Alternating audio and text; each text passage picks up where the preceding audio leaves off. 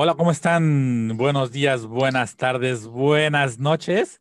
Bienvenidos sean a un episodio más de Tamanegi Tamanegi Gakuen. Uh, uh, es Instituto Cebollita, en donde bailamos. Ya, bien estilo. Uh, y en donde eh, aprendemos cada vez más sobre Japón. Así que espero que estén listos, que tengan su eh, botana lista, que tengan su cervecita ahí, porque en esta clase somos, somos, somos muy de mente abierta, ¿no? Sí. ¿Tú tienes ahí tu, tu botanita, tu cervecita, algo? Tengo, tengo mi tarro, tengo que ir a servirme más, pero bueno, ya pasó. El Bueno, tiempo fue pero- antes de grabar. El tiempo fue antes de grabar. Bueno, pero la intención y las ganas ahí estaban. Ahí están, ahí están, exacto. Y, y acuérdense que si traen, si traen sus tortas de tamal o sus tacos de canasta, este, hay que compartir para todos, ¿eh? Sí, son bienvenidos, pero se tienen que compartir. Exacto, exacto. Nada Yo- de que, nada de come solos en este, en este instituto. Ah, no, no, no. Comer solo es una cultura que aquí no, no apoyamos, perdón. No, no, no. Yo, de hecho, aquí tengo unos, unos dulcecitos. Mira, mis dulcecitos. Uf, uf, uf. No, vamos a llorar ahorita. Tumba de las luciérnagas. el drama, el Sí. drama. Así, no, no, no. Pero no, Guárdalos, no. guárdalos antes de que empiece a llorar. porque no. Está, no, esto es muy fuerte, demasiado fuerte. Ok, ok, sí, sí, todavía no tenemos ni cinco minutos de haber empezado y ya, empe- ya hay dramas. Ya empezamos con el drama y sí, no, la bomba Ya hay nuclear y eso. lágrimas. y- No, quita eso. Sí, así quita no, eso. no, no. No, es que sí es un dramononón ese anime. Un dramononón. Sí que lo es. Este, Pero bueno, el día de hoy vamos a hablar de un tema, bueno, vamos a ver mm, históricos. Hoy nos vamos a ver este ñoños de la historia porque eh, vamos a hablar sobre, sobre un periodo de la historia de Japón bien bonito, bien chulo que bonito, que es el periodo Asuchi eh, Momoyama. ¿Y por qué vamos a hablar de este periodo? ¿Por qué se nos ocurrió hablar de este periodo? Porque salió hace poco en Netflix una serie documental que se llama La Era Samurai, la batalla por Japón. Y pues ha tenido bastante éxito. Sí, yo he Le ha ido bastante bien, escuchado- le ha ido bastante bien. Sí, sí, he escuchado personas tanto que les gusta Japón como a mí, a personas que no les interesa la historia, que también les ha gustado. O sea, realmente creo que ha tenido bastante éxito entre diferentes sectores de la población, se puede decir. Pero bueno, ese es el, el trabajo de Netflix, ¿no? Hacer esta clase de producciones. Y bueno, como buenos ñoños de Japón, nosotros dijimos, ahí les va. Hay que verlo, Vamos. vamos a verlo, ahí les va. Vamos a verlos con nuestras notas y así, así. No, aquí lo regaron. O sea, nadie dijo que Nobunaga tenía tres pelitos en... Ah, no sé. Y sí. Sí, nos, nos vamos a poner bien Bien insoportables. insoportables. No, no, no, no es cierto, no es cierto. O sí. Y pues, tal vez, vamos a ver, quién sabe. Siento, siento que como en cada episodio nos vamos a pelear con Whips, porque, porque ya, ya, ya en el episodio pasado hubo gente que se ofendió, híjoles, mucho, porque les tocamos su masculinidad y uy, no, no, pobrecitos. Y no, esas no. siempre, siempre son bastante sensibles. Sí, exacto. Y siento que esto igual y les toca también un poco, ¿no? Porque entramos a hablar sobre, pues, el samurái, ¿no? El- esas figuras icónicas de Japón que, pues, igual y no son tan icónicas como pensamos, ¿no? Bueno, icónicas son, no son tan románticas como pensamos, ¿no? Eso, sí, sí, darse cuenta de que ese, ese samurái con su katana, el honor, el bushido, el, el arte de ser un guerrero, pues es bastante construido también. Sí, es una construcción moderna. Pero antes de que entremos a eso, vamos a hablar de, ¿te gustó? ¿No te gustó? ¿Qué viste? ¿Cómo lo, lo viste? Eh, ¿estabas comiendo botanita? ¿Estabas en tu camita? ¿Qué- a ver, cuéntanos. ¿Cómo fue tu experiencia con The Age of the Samurai? Ok, la, la reseña primero. Ujú. Ok, pues sí, lo vi en mi camita. Estaba echándome unas potechi, unas de estas, de hecho, mira, te voy a enseñar. Unas de estas del 7-Eleven. Uf, esas son las, las chidas, ¿eh? Sí. Esas son las chidas, esas son las chidas. Y si como buen mexa tienes tu salsita valentina. Ya se me acabó. Ya sé, ya sé. Yo dependía de que los amigos que siempre vienen a, visitar, em, ahí por ahí si escuchan el, podcast de los Tadaima, ellos siempre vienen a Japón al menos una vez y ya era, era de, te encargo mi Valentina, ¿no? Y lloran, pues, COVID, nada. Ya, mi stock, mi stock de, ahora sí que sin albur, mi stock de chiles y Valentina se está acabando. stock de chiles. Una vez más, no llevamos ni cinco minutos y ya te autoalbureaste, ok. Ah, pues es que, ¿qué quieres? Digo, cuando uno se las pone así, mira, mejor que me las ponga yo a que me las pongan otros. con, con, honor, como los samuráis. Exacto, con honor, seppuku. Pero bueno, sí, mi reseña me estaba echando unas de esas potechi y la verdad es que fue una sorpresa grata. Como te comenté antes de empezar el episodio, yo he visto otro par de documentales, series documentales, les vamos a llamar históricas. Una fue sobre el Imperio Otomano, que esa sí me gustó. Otra fue sobre el Imperio Romano. Eh, con el emperador cómodo, que esa no me gustó, la verdad, creo que fue muy exagerada, fue un poco mm. aburrida, las actuaciones pésimas, o sea, no, no, no lo hicieron bien. Y otra que no tiene que ver con historia, pero también medio va por esta idea de hablar con expertos y mezclarla con escenas que, que pues reenactúan actúan las, este, los sucesos.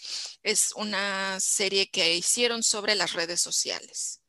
Y esa también, hoy tenía buenas intenciones, pero al final, no, no me encantó, ¿no? No, no, no acabo de cuajar. Sí, no, no, por, por varias razones también que ya hablaremos más adelante. Pero entonces ya venía yo medio con esta mm, bajas expectativas, ¿no? Como de, hoy, pues a ver qué hace Netflix con el precioso periodo Sengoku que es tan tan lleno de, intrigas, traiciones, golpes, sangre. dije, pues a ver, a ver qué pasa. Y la verdad es que bien, ¿eh? Sí, sí, sí, sí, creo que eh, me dio lo que prometía, que era sangre, samuráis y el periodo Sengoku, que es el periodo de, guerra. E historia, ¿no? O sea, cumple. Sí, cumple. Cumple, Perfecto. Cumple, sí, entonces para mí estuvo bien. Sí, mm. ¿tú qué tal? Pues se me hace buen documental, pero fíjate que yo creo que a mí me pasó lo contrario. Yo tenía expectativas muy altas. Y tenía expectativas muy altas porque la forma en que fue como promocionado en algunos medios, lo ponían como, uff, la joya de serie documental, ¿no? O sea, es más, déjate, te, comparto aquí un artículo de un sitio, ¿no? De Den of the Geek, que decían, es el Game of Thrones de la vida real, ¿no? El juego de tronos de la vida real. Y pues tú lees esas cosas y dices, oye, ¿no? Más que nada sabiendo de la historia de Japón, o sea, este periodo, el periodo Sengoku, o sea, es, es un periodo en el que eh, la verdad todo lo que pasa, cuando tú dices, lleno de, de, guerra, lleno de intrigas, lleno de traición, si uno se pusiera a hacer una serie histórica eh, con este periodo sí podría armar algo tan épico tipo Game of Thrones, ¿eh? O sea, sí, sí lo creo, porque yo creo que una de las eh, épocas más, más aguerridas de la historia de Japón, ¿no? O sea, y personalmente platicábamos de eso, ¿no? A mí, si, si hablamos de fuera de, del, digamos que del, quitando el imperio de la época Meiji para acá, o sea, del resto de la historia, digamos, la historia más antigua de Japón, para mí lo que siempre se me ha hecho más interesante es este periodo y eh, el periodo Edo, ¿no? Por distintas razones, ¿no? Uno por, pues, toda la, intriga, ¿no? Todo lo que está pasando. Y el otro porque se me hace que es como cuando aparece mucho, no todo, que vamos a hablar de eso más adelante, pero mucho de lo que la gente identifica como la cultura tradicional japonesa, ¿no? Entonces, eh, ambos se me hacen muy interesantes. Y siento que sí podría ser una serie como Game of Thrones, pero no lo es, porque desde su concepción no estaba hecho así. Entonces, a mí me hypeó mucho que pues lo vendían como, como algo así, wash, ¿no? Y lo vi, no me desagradó, se me hizo que es un muy buen documental, especialmente si no tienes ni idea de lo que pasó en estos periodos en, la historia japonesa creo que es un buen resumen. Sí, sí, sí, eso. Esa es una buena forma de decirlo. Es un buen resumen. En el, pues sí, obviamente, como lo dice el, el, el nombre, es la era samurái. Hay muchos otros samurái había muchas otras casas, había muchas otras personas peleándose, pero los que se robaron, digamos, la historia fueron estos tres unificadores, ¿no? Nobunaga, Hideyoshi y Ieyasu.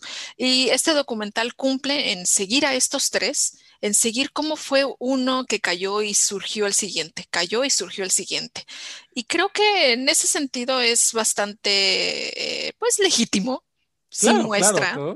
O sea, y que además siento que también muestra de los digamos que de los daimios, de los señores menores, menores, por así decirlo, creo que muestra los más relevantes, ¿no? O sea, Masamune Date está ahí, este, están, eh, pues, eh, los, los sirvientes de, de Tokugawa, o sea, aparecen ahí, ¿no? A lo mejor nada más salen en una escena o, dos, pero salen esos, esos nombres, ¿no? Y digo, finalmente no son los principales, pero te vas dando cuenta de que, ah, este, este nombre, y siento también yo que si consumes cultura popular japonesa, muchos de los nombres te van a sonar, porque reaparecen y reaparecen y reaparecen constantemente en animes, en videojuegos, en eh, mangas, o sea, eh, finalmente creo que si algo ha hecho muy bien la cultura popular japonesa es retomar figuras históricas, ¿no? Para,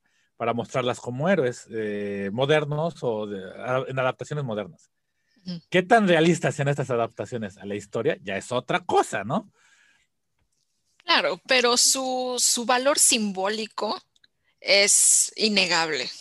Claro, claro. Sí, esto, o sea, como se puede ver también en la serie, esto ocurrió en el siglo XVI. Eh, el, Sengoku, el periodo Sengoku, que es el periodo del, país en guerra, empieza desde el, siglo XV, pero bueno, la, la, serie se enfoca en los últimos tres, los unificadores.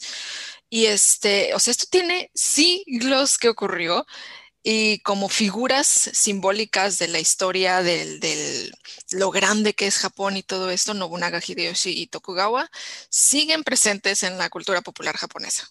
Sí. Sí, exacto. Y, Súper sí. Y, lo más curioso es de que, fíjate, tan presentes están en los medios que hasta una chica que participó en mis, que fue Miss World Japan, es descendiente de Masamune Date. No es cierto. Te lo juro. Así, es más. Neta. Te lo juro, te lo juro. Es más, deja ver si encuentro las fotos. Sí, pero sí, sí, sí es este. O sea, cuando entró al concurso, salió y hasta este participó y todo, y salió como de sus datos curiosos, es que era de la. De, era descendiente de este eh, Masamune Date, se llama Kanako Date. Eh, es más, déjate, te presumo su Insta, ya lo encontré. Sí, sí, sí, sí, sí. Hace un par de años, ella. ¡Qué padre! Y este, parte de su, de su profile, de cuando participó en este, pues un concurso de belleza eh, aquí, este, resulta que es este descendiente de Masamune. Y no solo eso, sino que, pues finalmente, pues sigue siendo como nobleza, porque aunque no, ya no existen estos cargos de daimio o esas cosas, pues su familia tiene lana, creo que canta ópera y, o sea, o sea es, es, es, de lana. O sea. Wow. Sí, sí, sí. Entonces, o sea, son tan relevantes que yo estoy seguro que si nos podemos a buscar, por ahí encuentras algún descendiente de Tokugawa y cositas así, ¿no? O sea, siguen apareciendo esos, esos nombres hasta en la vida cotidiana, por así decirlo. Sí, sí, tan cotidiana como puede ser alguien en Instagram, ¿no? sí, claro, exacto. No estoy diciendo de que te la vas a encontrar este, sí, en el metro de En el metro, uy, somos compis, eh, ¿no? O sea, pero sigue, sigue pasando, ¿no? Entonces está muy presente. A mí, a mí se me hace muy, muy chistoso cómo luego en la cultura pop los pintan todos, todos shoujo, todos, todos Ikemen, así, súper guapísimos y súper elegantes. Es como de, ay, manos, o sea, qué padre, pero no creo que se bañaran tan seguido. no creo que estuvieran tan guapitos, ¿eh? O sea. sí, no, no, no. Eh, pues de hecho, aquí estábamos buscando unas fotos de ellos, ¿no? Ah, claro, claro, claro. Que particularmente yo te estaba diciendo que en, la serie de Netflix el Nobunaga está, está guapo, estaba, está guapo, sí, sí, sí, pero pues en vida real, este señor. Sí, pero esos son los, los, las ilustraciones japonesas, ¿no? Que, sí. De, de la época, pues así que tú digas, uy, qué caritón se ve, pues normal, ¿no? Como, ah, pues. Sí, sí, pues sí. El de la serie de Netflix estaba como, como guapetón mugresón, ¿no? Mugrosón. Sí, sí, sí, sí, como mugroso guapo, ajá. Que, que, si lo llevas a tu casa, a tus papás no les va a caer bien, pero a todas tus amigas van a decir, no manches, andas con él. Ajá. Sí, exacto, exacto, exactamente. Sí, sí, sí, exacto. Como como el chico malo, ¿no? era ese señor, pero yo esas vibras no, no las siento aquí con este señor, la verdad. No, no, no. Mm, mm, mm, eh, que digo, que insisto, independientemente de eso, ah, mira, está Hideyoshi. Mira, que fíjate que Hideyoshi siento que sí se parece un buen este al actor. Sí, eso sí. el actor sí se parece mucho a Hideyoshi. La verdad, ahí sí, muy buen casting, ¿eh? eh muy, muy, muy buen casting. Y Tokugawa Ieyasu, a ver, muéstranos a, a Ieyasu. Pero el, la onda es que aquí es cuando ya está viejito, fíjate. Sí, pues sí. Entonces, quién sabe qué tan parecido sea, ¿no? Pero también en la serie lo muestran viejito, ¿no? Y al final, en el último episodio, que nada más le ponen sus, su bigotito un poquito blanco y aquí un poquito blanco. Sí, exacto, y ya, ¿no? Medio guapetón blanco. Pero, pero pues ahí está, ¿no? El, el shogun, shogun de shogunes. ahí está, el papá de todos. Sí, exacto. Y pues bueno, si ese se puede decir sería no, nuestra opinión. En, general pasa, ¿no? Sí está bien. Sí. Yo, yo sí, la recomendaría. Es una buena introducción y además, y de hecho lo vi también en el, como opinión de un amigo en redes sociales que también estudió conmigo en el Colmex, este, cuando nosotros estudiábamos tal cual como la historia de Japón, lo hacíamos con, no sé si conozcas este compendio como enciclopedias de la historia de Japón que se llama el Cambridge History of Japan. El Cambridge, sí, ¿no? Pues es un clásico, o sea. pero son unos tabiques así. Sí, no, no, no, no, no, o sea, no, es imposible hacer una serie usando esos libros, o sea, esta es una, como dijimos, súper resumido, ¿no? Porque... Sí, y, y, la verdad es que recordando esos tiempos cuando estudiaba este periodo de la historia con el Cambridge History of Japan y otros libros de ese tipo, era pesadísimo. ¿Por qué? Porque lo que decimos, hay tantos nombres, tantas traiciones, tantas intrigas, no sé quién ya se cambió de bando, este, era imposible seguirles la pista. Y a mí me hubiera gustado que existiera esta serie de Netflix en estos tiempos, porque me habría sacado de varias dudas. Y, sí, sí, es que eh, eh, curiosamente, fíjate que no hay tantos documentales que te narren de una forma tan sintetizada y correcta, o sea, en orden cronológico, eh, cómo fue pasando todas estas batallas, ¿no? y cómo fue, como por ejemplo, la, cómo Nobunaga ascendió a a ser daimyo y como de ahí se, pues casi se vuelve el lord de todo Japón. Y luego Hideyoshi consolida eso eh, y finalmente que Tokugawa unifica finalmente todo y establece un sistema claro y se vuelve shogun, ¿no? Entonces, creo que es muy, muy claro toda esta, esta progresión histórica. También es muy claro en que nos muestra eh, distintas perspectivas sobre los samuráis, ¿no? Que mucha gente no tiene, no tiene en mente, ¿no? O, o sea, algo que, que, que, a mí me gustó mucho es que mostraran que los samuráis no solo eran espadas, había distintos tipos de armas, había eh, eh, armas de fuego, ¿no? Que también formaron parte que inclusive después se volvieron, eh, había divisiones de samuráis especializadas en, en arcabuces, ¿no? Entonces, o sea, que te van mostrando cositas que, siento yo que mucha gente piensa samurai, inmediatamente piensa en espadas, piensa en las armaduras, pero hay distintas facciones, distintos em, formas de ser samurái. Sí, sí, sí, sí, esa es una, una gran virtud. Creo que, de hecho, la serie empieza la escena con, bueno, empieza con la historia de Nobunaga, que está en el, en el funeral, ¿no? Pero después de las primeras eh, escenas de violencia, ya cuando empiezan a agarrarse a golpes, eh, no hay espadazos, es directamente a dispararse. Y eso ya como, como de estamos haciendo una serie de samurái, pero ¡pam! La primera arma que sale es el arcabuz. Eso me parece bastante interesante. Como que sí es, sí es samurái, sí es Nobunaga, pero agárrate porque esto es diferente. Ah, eso me gustó. No, porque además te está mostrando que eh, hay otras, o sea, hay una perspectiva de la historia, ¿no? Finalmente, que, que, yo creo que es un punto muy claro, ¿no? Que dicen eh, dentro del documental es que, fue uno de los elementos importantes que permitió a Nobunaga consolidar su poder, que fue de los pocos daimios que estaban dispuestos a incorporar nuevas tecnologías dentro de su eh, forma de batalla y que además instauró el reclutar a eh, civiles, a campesinos, como parte de su ejército, ¿no? Entonces, eh, que, que, ya desde ahí vemos, porque creo que también existe esta, esta idea, ¿no? De que las guerras del Japón antiguo solo eran entre samuráis y aquí te das cuenta que no, que había rangos, que había el soldado de pie que era un campesino y que precisamente eh, que vemos después con Hideyoshi, sí había estructuras en ese entonces muy claras, muy solidificadas, pero por la violencia que se vivía, se podía ascender. Sí. Había, movilidad. Eso, había movilidad. Y también creo que queda muy claro, lo dicen varias veces a lo largo del documental, que esa movilidad no era, era más una excepción que una regla.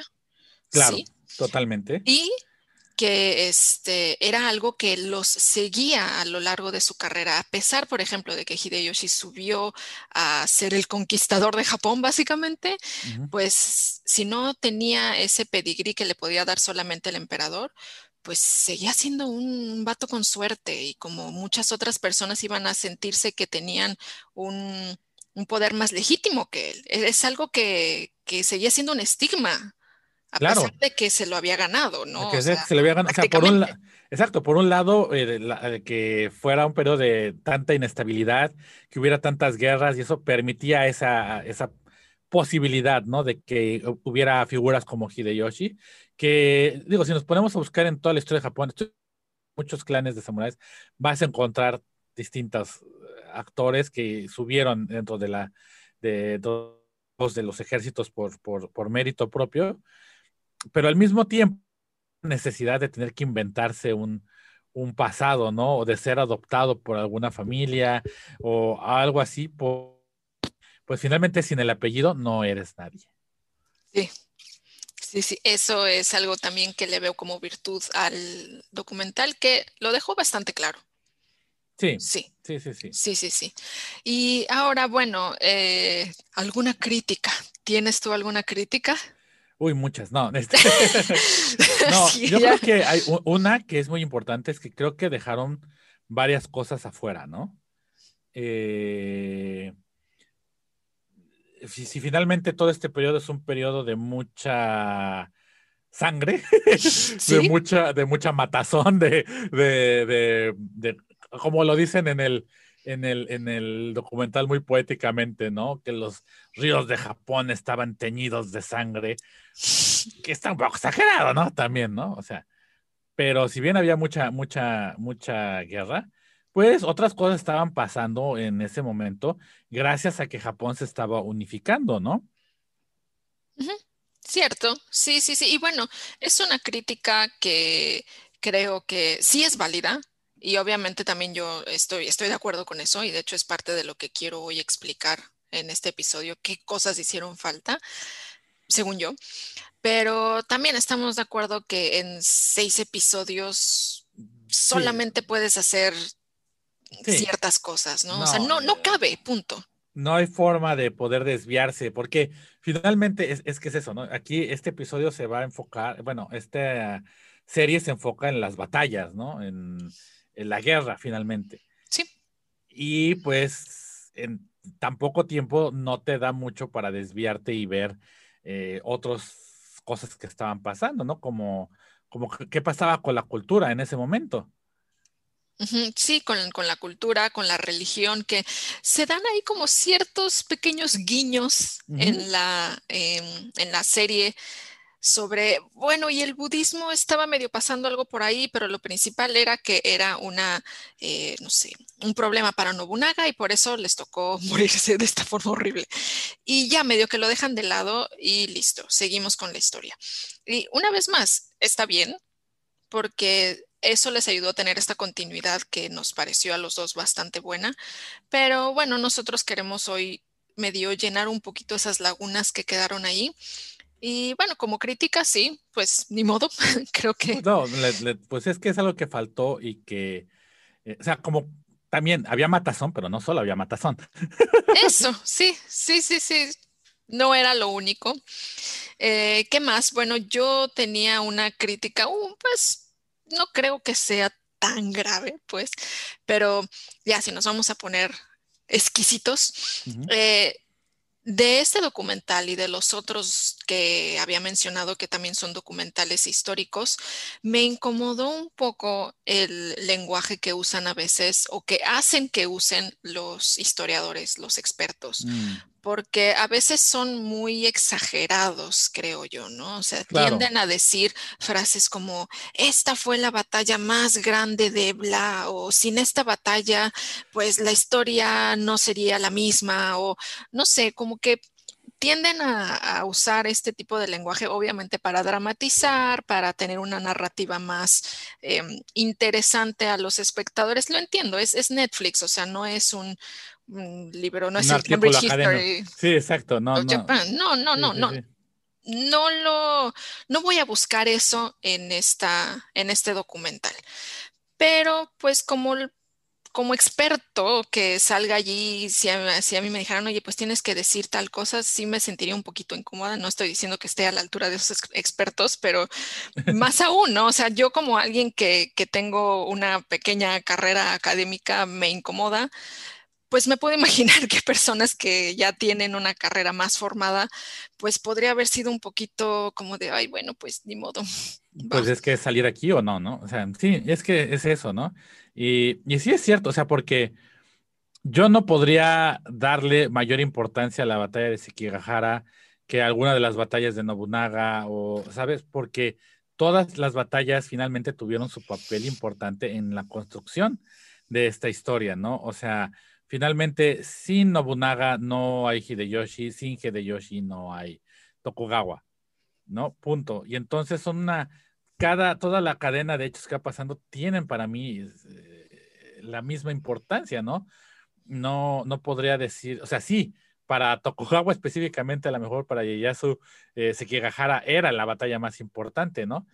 Pero la batalla más importante de Japón, híjoles, eh, difícil comparar con las batallas de Hideyoshi o con las batallas de Nobunaga, que igualmente si esas batallas no hubieran pasado, pues Ieyasu no estaría donde está, ¿no?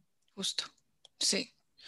Pero bueno, una vez más creo que es como el haber dejado de lado varias otras cosas. Ni modo, fue algo que se tuvo que hacer, fue un cambio que tuvo que, hacerse para que la serie saliera y al final de cuentas salió bien. Entonces creo que como, como crítica ahí está, pero no es algo que realmente demerite muchísimo la serie claro. en sí misma. No, no, no, no, para nada, para nada. Creo que, insisto, es una buena serie documental.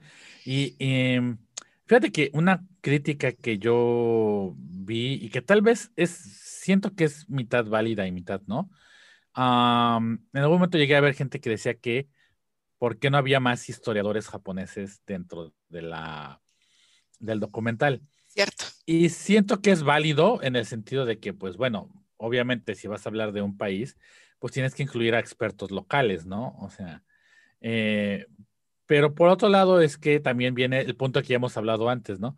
Pues no tienes que ser nativo para ser experto o ser un buen experto. O sea, como hemos dicho antes, hay japoneses que saben más de México que nosotros y, y, o sea, si ellos los llamaran para un documental de algo de México, pues es como, pues sí, llámenlos, ellos saben más que yo, porque eh, yo, yo que iría a hacer ahí, ¿no? Por ejemplo, ¿no? Eh, entonces, eh, creo que es por un punto de decir, no por no ser nativo, inmediatamente se te descarta tu conocimiento, porque sería como un argumento ad hominem, pero siento que hubiera estado un poquito más padre, un par más de caras. Siento que hubo algunos, un par de historiadores de los que sacaron, que ocuparon mucho, mucha cámara. Sí. Y que tal vez hubiera sido bueno reducirles un poco de tiempo a ellos y darle más luz a los expertos japoneses. Sí. Sí, sí, sí, es, es cierto, es cierto. Pero como dices, es mitad válida, mitad Sí, porque pues finalmente se narran los hechos, ¿no? Y creo que eso es importante aquí. O sea, no es una narración, aunque sí tiene sus exageraciones, no es una romantización de la historia lo que se está haciendo. Es físicamente narrar los hechos. Y objetivamente los hechos están narrados bien, de forma concreta y en orden cronológico. Sí, Sí, sí, y habrá cosas que habrán tenido que ser simplificadas, pero a final de cuentas, pues eso se hace en un documental, eso se hace en una clase también, o sea, es algo normal, parte de la, del contar una historia, no solamente como una historia, como una narrativa, sino contar la historia del pasado. Eh, normal, va a pasar, ¿no? Y creo que eso es bueno tenerlo, tenerlo en cuenta. Ahora, hablando de romantizaciones, pues sí, no, no es el, el Game of Thrones de la vida real, no. No, exacto. Y ahí creo que es un buen punto. No sé si me permitas hablar un poco, que yo creo que mucha gente estaba esperando, eh, algunos de los críticos que yo llegué a ver, esperaban ver algo como tipo, oh, el bushido, el honor, el significado del seppuku, que es esta gran movimiento. O sea, perdón, pero eso ya lo hemos dicho antes, pero creo que es un buen momento para tomar este tema pero esas son romantizaciones que no existen, ¿no? O sea, vamos, no hay una evidencia clara que haya existido ni siquiera la palabra Bushido como tal antes del periodo Meiji, antes del siglo XIX. Eh, más allá de eso, hay algunos textos que por ahí como que de repente medio aparece, medio no, pero en realidad eh, esto como, como Bushido, como el camino del guerrero, ¿no? De Bushi, guerrero y do de, reglas o forma de vida o código, eh, no, no, no existió realmente hasta el siglo XIX, ¿no? O sea, hasta eh, prácticamente la, la, idea que tenemos en la cultura popular del samurái se creó a partir de los periodos Meiji, Taisho y Showa no es algo que existiera antes de. Porque, y, si ves el documental, ah, inclusive entiendes por qué. ¿Cuántas casas, cuántos clanes de daimios no existían? Sí. Y además estaban separados y en constante guerra. Entonces, si había ciertos códigos entendibles como reglas de guerra, cada casa, cada lugar tenía su propio estilo de qué implica, o sea, su propio entendimiento de qué implicaba ser parte de la, forma, de la clase samurái, qué, cuáles eran sus responsabilidades y cuáles eran sus, sus roles, ¿no? Y tan no, no es este guerrero honorable romántico que vemos a Nobunaga que manda hacer masacres al tiro por viaje, o sea, cuando atacan los templos budistas, por ejemplo, hombres, mujeres, niños mueren ahí, y pues ahí eso que digamos muy honorable de samurái, pues no lo es. Y aquellos dentro de su ejército que se opusieron a eso, no lo hacían porque es que se dañaba el código del honor, sino porque ellos eran budistas. Sí, sí, sí. Y también, bueno, ya lo, ya lo mencionamos antes, ¿no? De que hay una gran diversidad de, pensamientos, de territorios en sí. O sea, también obviamente el contexto en el que te desarrollas va a tener consecuencias en lo que tú pienses, en tu forma de ver el mundo. Entonces, las personas que vivían en cierto territorio obviamente van a tener un acercamiento de cierta forma. Hay algunos otros que son budistas. Incluso los samuráis, como tú lo mencionaste al principio, tenían diferentes armas. Entonces, eh, su forma de ver el mundo, su forma de ver la guerra va a variar muchísimo. Entonces, también otra, se puede decir, virtud, yo creo, del, del documental es que no se metió para nada en esa romantización. Creo que no nutrió esa imagen romántica Exacto. del Y siento que este a varias personas eh, que tienen esta idea un poco eh, romantizada de, de, qué es el Bushido, pues, o de qué es el camino del samurái, eh, pues a muchos como que igual y no, no, les, no les cayó muy bien, ¿no? Porque es que, por ejemplo, sacan que se hacen seppuku como si fuera cualquier cosa. Pues es que sí. O sea, el seppuku no era tan raro en esa época para los samuráis. O sea, sí implicaba, por ejemplo, eh, Oda Nobunaga se hizo seppuku, pero fue porque era más casi obligado, no tanto porque él dijera, uy, me voy a matar, qué padre, mi honor, ¿no? O sea, o como decían ahí, que lo dijeron ahí, era también forma de protesta, ¿no? O sea, era de yo no estoy de acuerdo que esta persona sea el líder del clan y como tal, como el segundo al mando, me doy cranky, ¿no? Entonces, pues era más común de lo que una, la gente piensa, ¿no? Que, que, que, pasaba, ¿no? Entonces, este, pues, pues, no, no, no, no alimenta todo este romanticismo, este, este, eh, eh, ¿cómo decirlo? Es, este documental, pues. Sí, sí, sí, ok, pues ahí va otro, otro puntito a favor, por decirlo así. Ajá, ahora vamos a ver qué le faltó. Ya dijimos que, que, bueno, usted puede decir que le faltó la romantización, pero no porque hiciera falta, sino porque en realidad pues fue un, punto bueno, ¿no? Es algo que ahí, qué bueno que no se metieron en, ese, en esa área, ¿no? Pero bueno, ahora dijimos que hay algunas cositas que le faltaron al documental que sería bueno mencionar. Este, claro, nada más quería mencionar algo, perdón, perdón, que no encontraba, la, no encontraba la, la, nota, pero ya la encontré. Date, date. O sea, este, la idea de Bushido, para que la gente lo entienda, viene más bien de, creo que el primer texto que habla como tal del Bushido de forma académica fue escrito por Nitobe Inazo en el siglo XIX. Eh, si no mal me acuerdo, fue publicado en 1900, exactamente, el siglo XIX 20, o sea. Oh. Y eh, él, eh, Nitobe en persona, él mismo creía que él había inventado el término de Bushido. Ok. O sea, ha habido algunos, algunos eh, académicos que han tratado de encontrarle que no, que venía de antes, pero realmente no se ha encontrado un sustento que diga es que había, este es un término generalizado en todo Japón, ¿no? ¿Y qué pasa? O sea, vamos a ubicarnos en ese contexto. ¿Qué estaba pasando en el siglo XIX? Que ya lo hemos dicho varias veces se están formando los estados-nación. Se está creando un discurso nacional. ¿Qué es Japón? ¿Qué forma Japón? ¿Cómo nos vamos a definir Japón como Estado-nación? Y para ese entonces, el Estado-nación, por definición, era Inglaterra.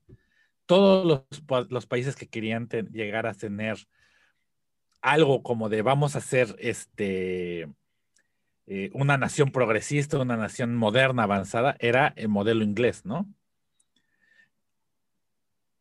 Para ese entonces ya existía el modelo victoriano de lo que era el caballero inglés.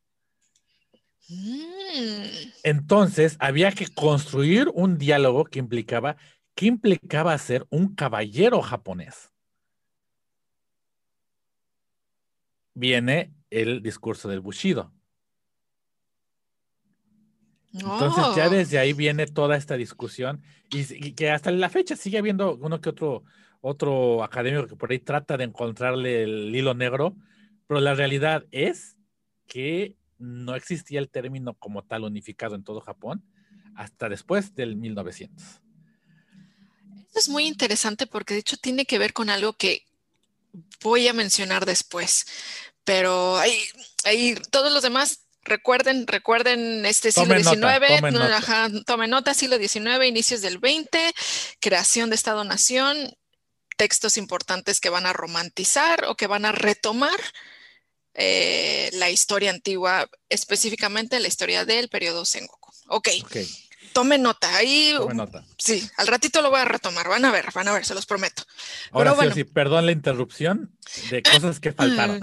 perdón, Está perdón. bien, está bien, está bien. No, no, no, es, es importante, es importante decir esto. Este, ¿qué más? Bueno, a mí me parece importante mencionar primero que sí, había mucho desmadre entre los japoneses, pero no nada más eran los japoneses. ¿Quién más estaba allí? Ahí estaban los portugueses, varios portugueses. ¿Cómo llegaron los arcabuces? Eso, ajá. Ya lo, ya lo había mencionado antes, ¿no? De las primeras escenas de guerra en el documental es con pistolas, con arcabuces. ¿De dónde salieron? Bueno, de Europa. Sí, Los europeos ya estaban ahí. Ellos ya estaban ahí, ellos ya estaban bastante instalados en Asia, se habían repartido el mundo básicamente en ese momento eh, Portugal y España, que estaban empezando lo que se le llama la era de los descubrimientos, que fue cuando descubrieron, estoy haciendo comillas, descubrieron América, este, y se dividieron el mundo, porque pues así, así es el Pues, pensamiento así es. colonial, de a ti te toca la derecha, a mí me toca la izquierda, y le tocó a, a Portugal irse a Japón. Bueno, ok. Bueno, les tocó irse a Japón y a China. Entonces, este, así fue como llegaron los arcabuces a Japón. Creo que era un barco chino donde venían varios, este, varios portugueses que tenían pues muchas cosas que venían de Europa y hubo una tormenta y se tuvieron que, que desviar un poco y fue cuando eh, entraron ya a territorio japonés y entraron a la isla de Tanegashima. Sí, y ahí fue cuando el, el señor feudal de Tanegashima se acercó y les dijo, a ver, espérense, ¿qué traen ahí? A ver, ¿qué es eso? A ver, ¿Qué es enséñame eso. eso? Ajá. A ver, eso, ah, y, y mata gente. Mm, qué interesante. A ver, deje- déjese aquí un par, señor. Sí, quédense, quédense, por favor. A ver, déjenlos aquí. Joven, c- ¿cómo se arman? A ver, explíqueme. Ajá. Y de ahí el resto es historia.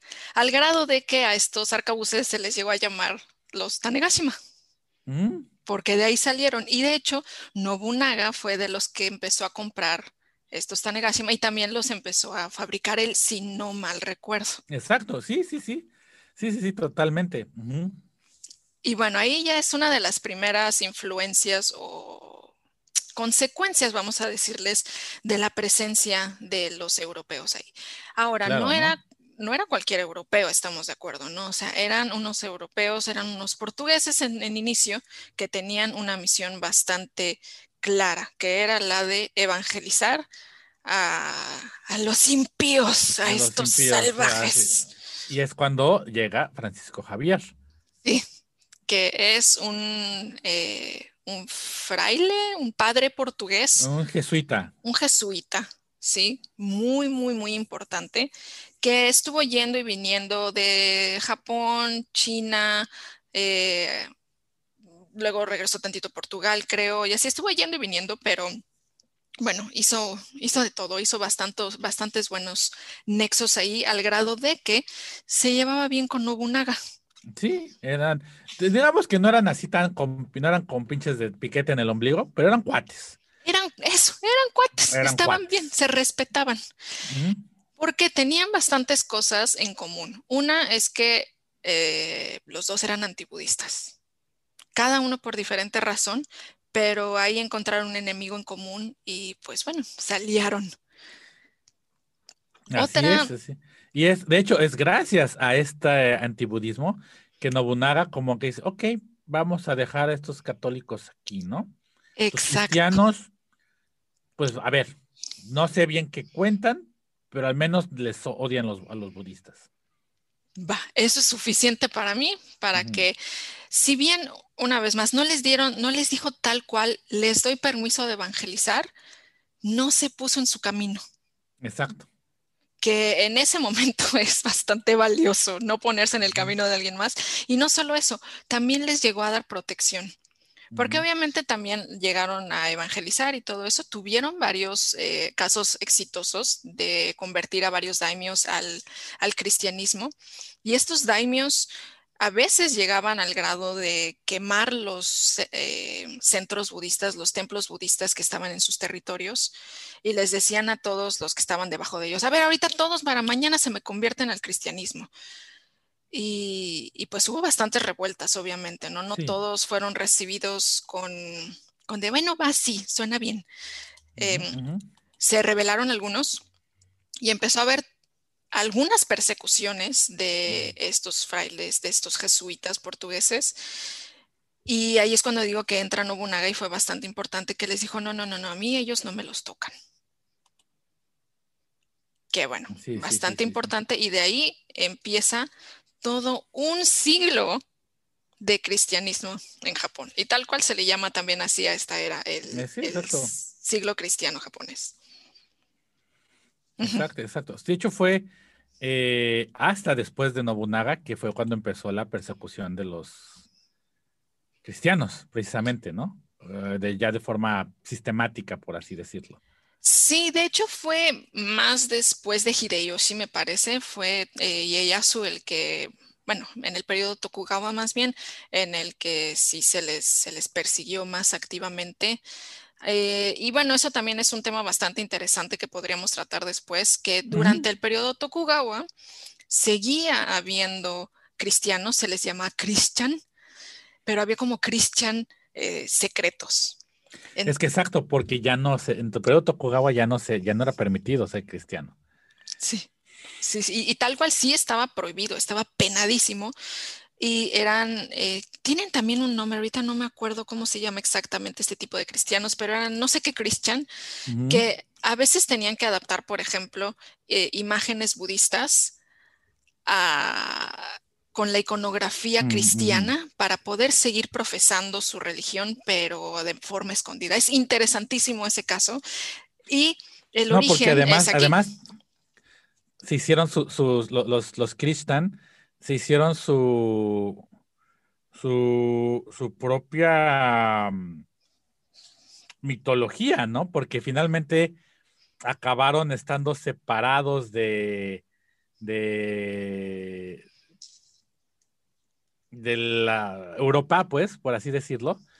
Entonces, de cierta manera, en algunos momentos empezaron a hacer como sus propios, este, pues sus propias ideas o alterar un poquito hacia, hacia las, los textos que tenían, porque pues tenían que llenarlos. Oye, es que, ¿y esto por qué pasó? No, pues no sé, pues ahí llénale, ¿no? Entonces, como que sí, luego tenían sus, sus, versiones un poco cambiadas, ¿no? De, de, quiénes eran los Reyes Magos o cosas así, pero, pero, pero sí, sí, sí. Fíjate, eh, ahorita que estabas eh, eh, diciendo, por ejemplo, fíjate, vamos a enseñar una foto que encontré ahorita. Ah, sí, sí, fotos, fotos, fotos. Mira, aquí está. Es este estatua budista, ¿verdad? Pero en la parte de atrás tiene un crucifijo. Sí, es cierto. Entonces ahí era como para ocultar cuál era su, verdadera fe, ¿no? Su verdadero y inclusive, por ejemplo, tenemos, eh, eh, por ejemplo, qué tan buena relación había Francisco Javier, que hay un óleo de Nobunaga, que este fue pintado por un italiano, también misionero, que fue enviado para asistir a Francisco Javier.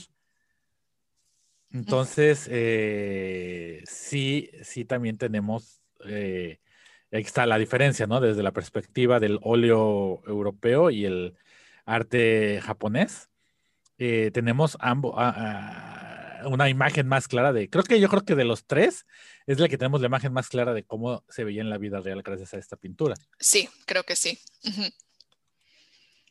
Sí, sí, sí. Sí, y empiezan a ver estos contactos que son interesantísimos. Como lo mencioné, creo, al principio, bueno, los, los, jesuitas en particular, pero muchas otras órdenes de este tipo que salieron a evangelizar, como lo vimos también en México, de hecho, ellos eh, registraban los hechos históricos. Eh, escribían todo lo que pasaba, a quién conocían, cómo eran los lugares, etcétera. Y como lo explicaré también un poquito más adelante, en este periodo de guerra, una vez que tú, daimio, conquistabas otro daimio, conquistabas esta tierra, tenías que remover, destruir todo lo que tenía que ver con él.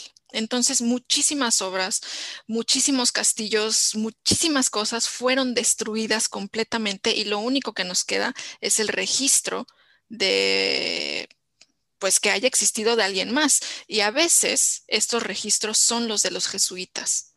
Exacto, porque ellos son los que estaban ahí, decían, bueno, aquí el, señor de esta región era de esta persona y estaba en este castillo, no sé qué, que después de una batalla igual y regresaban y, ay, ya no está aquí porque ya murió, mm. pero existe ese registro, ¿no? Entonces, y, finalmente, y creo que eso lo muestran un poquito, o sea, no muestran lo de los del catolicismo del registro que hacían, pero muestran esta idea de que una vez que te destruían, que te tomaban el control, era muy probable que, tu, que destruyeran todo tu rastro, ¿no? Porque era la única forma en que ellos podían legitimizarse como los dueños de esas tierras. Sí. asegurarse que no fuera a venir después algún reclamo de algún descendiente legítimo o de algún... Entonces, eh, que finalmente, por ejemplo, fue lo que pasó con Hideyoshi, ¿no? Sí, exacto, exacto, exacto. Y de hecho, bueno, por eso también eh, es interesante para mí, creo, hablar sobre la otro tipo de aspecto cultural, ¿no? Más bien en general sobre el aspecto cultural de la cultura material y la cultura visual de ese tiempo, porque una vez más, el documental se enfoca en lo de la guerra, que claro que sí, es como se puede decir hasta lo principal de ese periodo, pero eh, cuando están hablando de Hideyoshi, que ya unificó gran parte de Japón, ya está empezando a tener más control dentro de este territorio, dicen, bueno, imagínate que tienes una población con muchos guerreros, lo único que conocen es la guerra y de repente ya no hay donde hacer la guerra, ¿qué haces, no? Y muestran que eso es parte del por qué envió Hideyoshi a invadir China. Bueno, a invadir eh, hacia China, ah, pero invadir Corea. Corea, Corea, Corea, sí, sí, sí. Sí, y ahí, pues bueno, creo que primero tendríamos que explicar un poco esta geografía, ¿no? Y el orden político.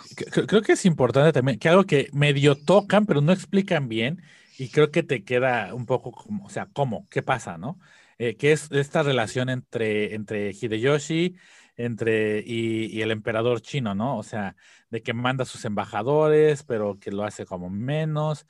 Y, lo que pasa es que la geopolítica de Asia en ese momento es muy diferente a la geopolítica que existe ahora, ¿no? En ese entonces realmente no había fronteras delimitadas tan claras como los que existen ahora del Estado-Nación.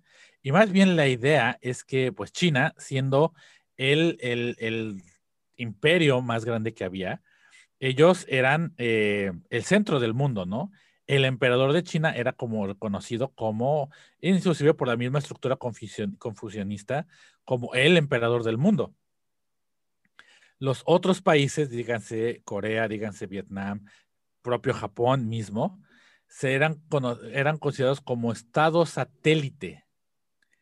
Y entonces la legitimidad del gobernante que existía dependía del reconocimiento del emperador de China.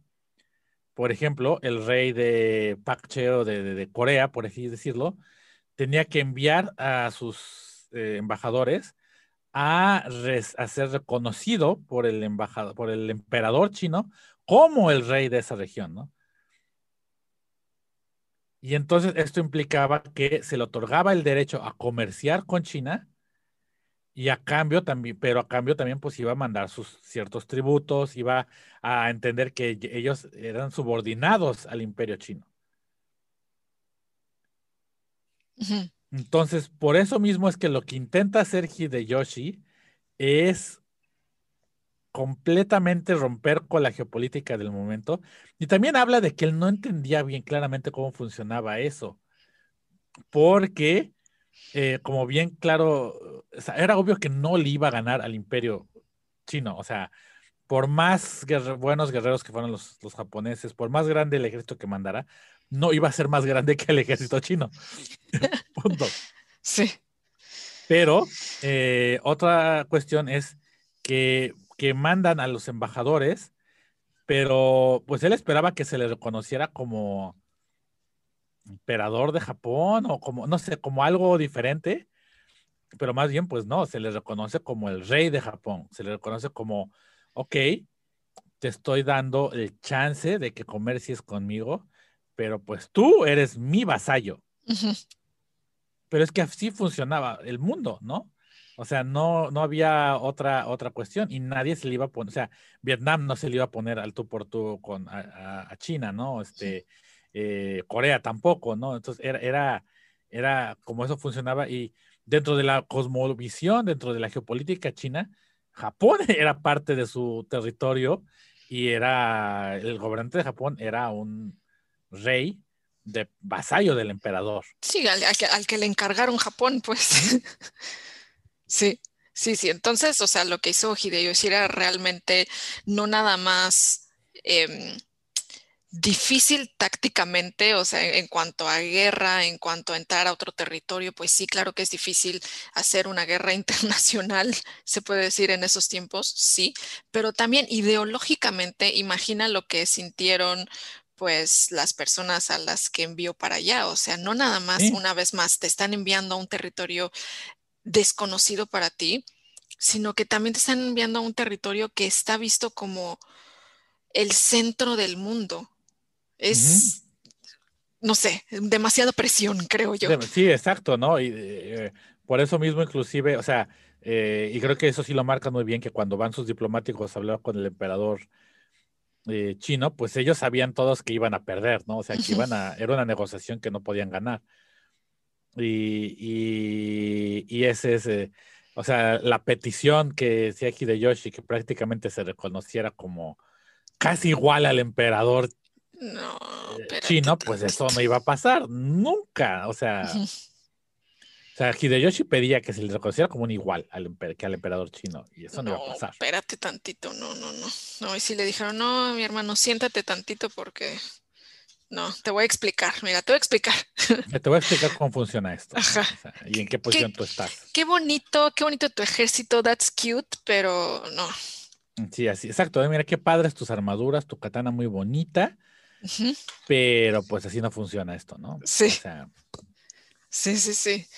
Y bueno, también sobre la influencia de China, también tuvo una gran influencia en las artes que es un poco a lo que iba, que es que sí había mucha guerra y sí había mucha gente que lo único que conocía era eso, las sangres, los balazos, las katanas, los sepucos, pero también al mismo tiempo que ocurre esta eh, reconfiguración política y reconfiguración del mundo, existe una reconfiguración de cómo vas a simbolizar esto. Entonces, uno, número uno, que también creo que queda claro en el documental. Ay, qué asco. Voy a tomar agua. Ay, la, posesión de Lolita Ayala, la posesión de la doctora sí, es cierto. Mi gallo. Ay, no, que se me vaya, que no me pase Lolita Ayala, por favor. A ver, probando uno, dos, tres. ¿Ya se fue el gallo? ¿Ya se fue el gallito? ¿Ya? ¿Ya se Creo que sí. No, no te poseyó. Es el, ajá, la posesión de Hideyoshi. de mí no van a estar hablando. Hablando, ¿eh? no, a mí no me van a rebajar a un gato del emperador chino. Y aquí está, en forma de mi gargajo. el, el Hideyoshi. Ay, no, me va, me va, a venir a jalar las patas al rato. Sí, no, no, no, no. Le tienes que echar incienso, ¿eh? Sí, no sé, ¿qué, le pongo? Agüita bendita. sí, pues no, qué sé, no sé, tienes que ir allá a tu templo, a tu templo budista o a tu santuario shinto de confianza, mana. Pedir perdón porque... Sí, sí, sí, ay, no. Pero bueno, lo que decís es que con estas reconfiguraciones del poder, de territorios, de todo esto, este, pues tienes que encontrar una forma nueva de demostrarlo. Primera forma, castillos.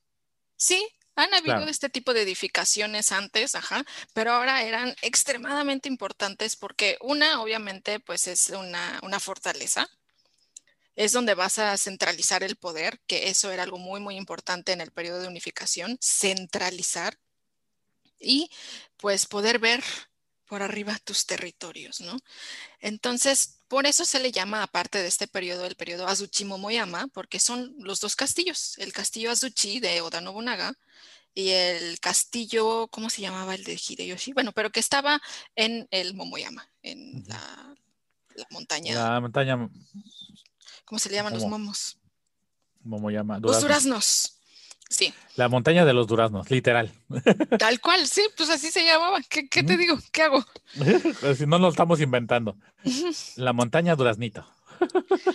Entonces, bueno, ahí estaban estos dos castillos y por eso se le llama así a este periodo, porque era importantísimo lo que estaban haciendo Oda Nobunaga y Toyotomi Hideyoshi unificando al país, tomando estos primeros pasos para unificar al país.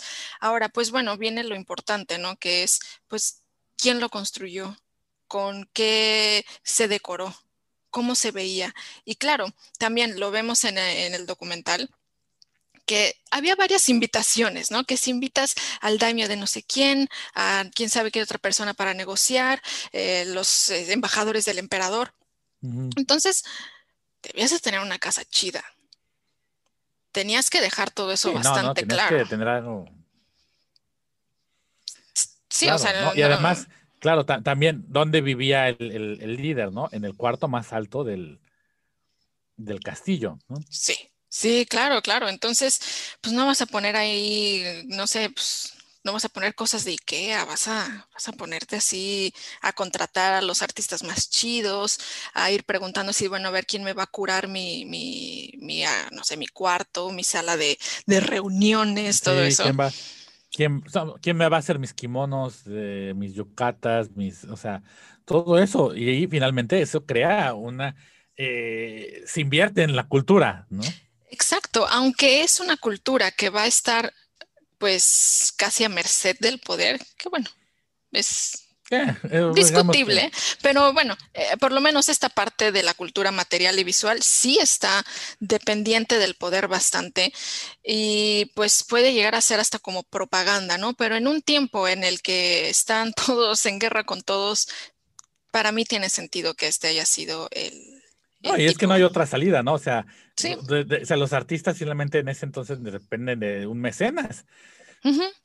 ¿Y quién va a ser tu mecenas? Pues más, más que los daimios más grandes de Japón, punto.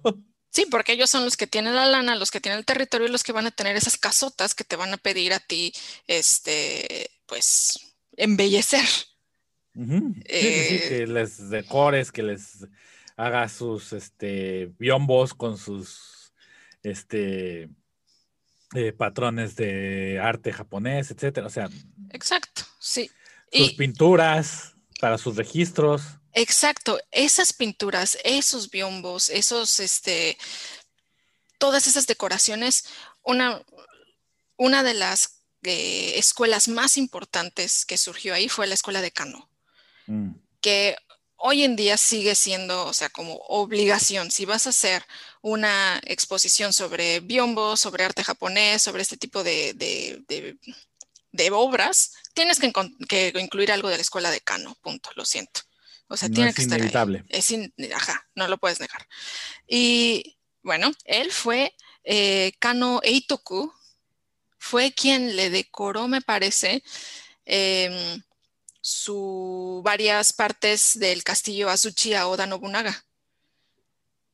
Y pues entonces él estaba bastante bien parado, ¿no? Y tener todos esos espacios, toda esa creatividad, toda esa, perdón, libertad para la creatividad, em, dio origen a este tipo de imágenes donde se ven, por ejemplo, garzas súper grandes con sus alas así extendidas, porque bueno, imagínate que te dan a ti, no sé, ocho metros para, para decorar. Para hacer, para pintar, pues híjoles, también hay un punto que se te acaba la idea, las ideas, ¿no?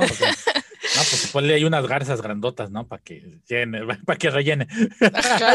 unos arbolotes, así esos sakuras que se extienden así. Así súper por toda la pared, ¿no? O sea, sí. Pero ahí viene esa, o sea, es más, la iconografía que uno piensa, cuando uno piensa arte tradicional japonés, un castillo japonés, esas imágenes que uno piensa inmediatamente, las formas de la sakura, los animales, las garzas, todo eso es eh, la escuela de Kano. Punto. eso, es la escuela de Kano. Y de hecho, a ver, lo, estoy describiendo, creo que esto les puede servir a los que nos escuchan por Spotify y así, pero si nos están viendo en YouTube pueden ver estas imágenes. Esto es turbo emblemático. Turbo emblemático. O sea, yo, yo, yo reto a cualquier persona que, que haya visto anime o eh, algo que salga algo de samuráis o ninjas o algo así, que no haya imágenes así en el fondo o eso. O sea, es hasta la fecha las imágenes que eh, tenemos cuando pensamos en Japón y en arte tradicional, ¿no? Entonces, eh, es, definió la imagen del arte japonés. Sí, y tenían influencias de China. Ah, claro, innegables. Ajá, la, la escuela de Kano tenía mucha influencia de China y bueno, esto es bastante interesante porque pues bien que andaban así como de, no, China y yo tengo el poder en Japón, pero pues al final estás escogiendo eh, decorar. Es que, es que, es que finalmente China en ese entonces era visto, es que por más que Hideyoshi quisiera imponerse como un igual al emperador, todos sabían y era generalmente visto que China era el poder grande de facto, era visto como el poder influencial, como la potencia, ¿no? Como eh, a lo que uno aspiraba a ser. Una vez más, sí era el centro del mundo, del mundo simbólico, pero también, pues, no venía de la nada. Mm, pues sí, pues es que era la civilización, es que era una civilización, ¿no? La civilización madre, por así decirlo, de Asia sí tuvo una gran influencia cultural, política, tenía muchísimo poder militar también, o sea, pues sí, claro que iba a tener eh, todavía bastante, eh, bastantes consecuencias, bastante influencia en los territorios cercanos de Asia. Y finalmente, otra cosa que a mí me parece súper interesante de este periodo es la ceremonia del té. No sé si se acuerden que muchas veces mostraban a Nobunaga, Hideyoshi sobre todo, que de repente se enojaban y decían, no, traigan el saque o se reunían con alguien sus saquecitos. Sí, probablemente eso había, no, no puedo decir que no, pero la verdad es que también Nobunaga y sobre todo Hideyoshi le entraron durísimo a la ceremonia del té. Ah, claro cuando ellos se reunían con eh, personas, eh, con daimios importantes, con este, comerciantes importantes, lo hacían eh, en el cuarto del té, servían té y contrataban a alguien específicamente para que hiciera la ceremonia del té. Y al grado de que de hecho Hideyoshi le gustó tanto, tanto, tanto que empezó él mismo a aprender la ceremonia del té y a veces llegó él a servirle el té a sus invitados. Entonces, otra vez esta imagen que del, del, samurái como con sus, espadas y todo, no, yo soy bien acá y, yo pura sangre. Pues Hideyoshi la neta se agarraba su tecito y le daba su así, y que le sirvo más. Y así. Sí, claro, porque además también, vamos, ¿no? Si eran guerreros, pero al final y al cabo, ya cuando estaba estabilizando, pues viene esta parte de, pues nosotros somos la élite, ¿no? Y hay que marcar ciertas costumbres o ciertos pensamientos o así. Entonces, pues sí, sí, mucho saque, mucho esto, pero ahorita vamos a hacer una ceremonia porque vamos a tener una negociación, vamos a platicar, vamos a tener esto, ¿no? Entonces, sí, sí, sí, sí. Sí, sí, sí. Y la figura más prominente de este tiempo en la ceremonia del té era Sen Norikyu. Él llegó a trabajar para Oda Nobunaga, murió Nobunaga y continuó con Hideyoshi y él fue quien le empezó a enseñar, entre otros maestros también a Hideyoshi, cómo hacer la ceremonia del té. Y se hicieron tan, tan, tan cuates que a veces eh, Sen Norikyu le ayudaba en sus negociaciones. ¿Por qué? Porque él era comerciante. Él era de este pueblo de Sakai, bueno, de reino, era medio independiente antes acá y después ya no. Él venía de ahí. Y de hecho la ceremonia del té eh, se retomó de ahí, de Sakai, de, de los comerciantes. Oda Nobunaga lo vio y dijo, esto lo voy a usar para esto, ¿no? Como para en mis negociaciones verme más, más refinado, para no verme tan, tan bruto, tan así. Era, era, una, era un medio diplomático que les daba cierta imagen como de nosotros somos la nueva nobleza. ¿Por qué? Porque ya antes existía la ceremonia del té en siglos antes, pero era algo que hacían los nobles los, em, la, corte del emperador. La corte del emperador, es claro, claro, que cabe aclarar que hasta en ese entonces la nobleza era la corte del emperador, ¿no? O sea, eh, las, había familias especificadas que viene un poco también un poco lo que mencionaba de la, de la burocracia confusionista, que ya eran familias dedicadas a hacer burocracia del emperador, ¿no? A ser nobles, a ser, o que estaban o relacionados con el emperador o que trabajaban para la clase imperial, ¿no? Que los primer ministros, una familia que ya venía, que hasta lo mencionan dentro del documental, ¿no? Que ya había una familia que, de la cual siempre venían los primeros ministros, ¿no?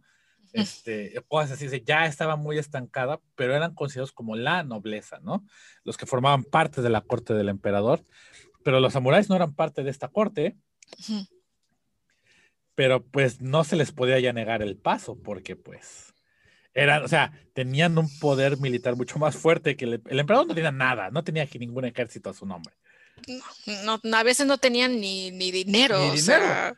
Exacto, de hecho muchas veces los daimios le prestaban dinero al emperador. Sí, si coronaciones se tuvieron que, que, suspender o que moverse a otras fechas porque no había dinero para hacer la ceremonia. Sí, sí, que, viene también aquí una, una, una, yo creo que es una pregunta válida para muchos, que no mencionan claramente, o sea, igual que dejan nada más una pizquita ahí, pero no te mencionan claramente porque yo me pongo a pensar, yo veo este documental y lo primero que pienso es, ¿y por qué nunca tomaron el emperador? O sea, todo el mundo se iba a Kioto, pero nadie quitó al emperador, nadie se proclamó emperador de Japón, ninguno de los tres. ¿Por qué? Y aquí viene, eh, que es un punto muy importante. Finalmente, muy daimios, muy todo, pero todos necesitaban que se les legitimara su posición, ¿no? No solo por la descendencia, no solo por la familia, pero algo más. Y el único que podía otorgar esa legitimización era, esa legitimidad, era el emperador. Y ahí ya me inventé mi palabra. Esa legitimidad era el emperador, que era básicamente la encarnación de los dioses en la tierra. ¿no? Era la familia imperial, se supone, son proclamados descendientes de eh, Amaterasu, del sol. Entonces, si tú ibas a proclamar ser el mayor poder militar dentro del país, el que iba a mandar y imponer todas las reglas, necesitabas que los, el poder divino estuviera de acuerdo contigo. Si ellos mataban al emperador, entonces ¿quién te daba esa legitimidad? Y ahora que lo estás diciendo, es súper, súper interesante que hemos visto que estaban por ahí los jesuitas, que estaban también muchísimas escuelas de budismo contra las cuales se, fueron los daimios, bueno, Nobunaga Hideyoshi. Eh, y pues sí, muy, muy seculares, muy ateos, muy lo que sea, pero la figura del emperador, aunque haya sido eh, como figura política debilitada, su, poder religioso nunca fue cuestionado como tal. Nunca fue cuestionado, nunca, ¿no? O sea, porque dentro de la... Mira, yo lo veo así. Si fuéramos a comparar dentro del Shinto una figura que es el emperador con otra religión, es como el papa. Sí. Es como el papa del Shinto, es la figura, es el máximo sacerdote de Shinto. Entonces, en ese momento, la figura del emperador ya no tenía ningún poder político. Eh, precisamente, ya porque por eso es que se, se dividió todos estos pues, porque no había nadie quien pudiera centralizar todo ese poder, ¿no? Y eh, eh, bajo esta perspectiva de, carencia de poder político, lo único que le, continuaba teniendo el emperador como algo que lo legitimaba era pues que eran los descendientes del sol, ¿no? Y que eran religiosos. Y que pues sí, muy antibudistas, muy cristianos, muy lo que quieras, pero eh, pues, contra el dios sol no te metes, ¿no? sí.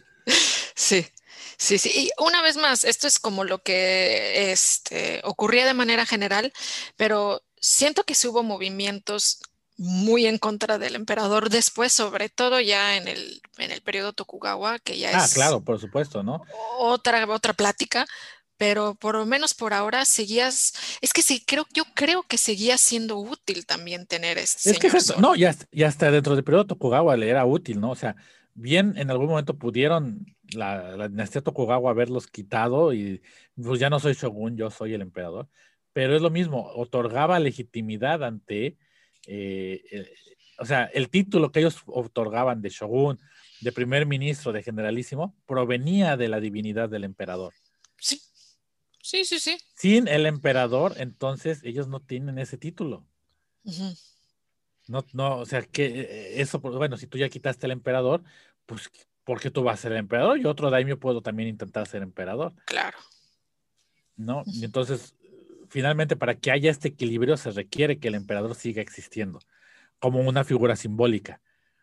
Y que, curiosamente, pues hasta ahora, ¿cuál es el papel de ser el emperador?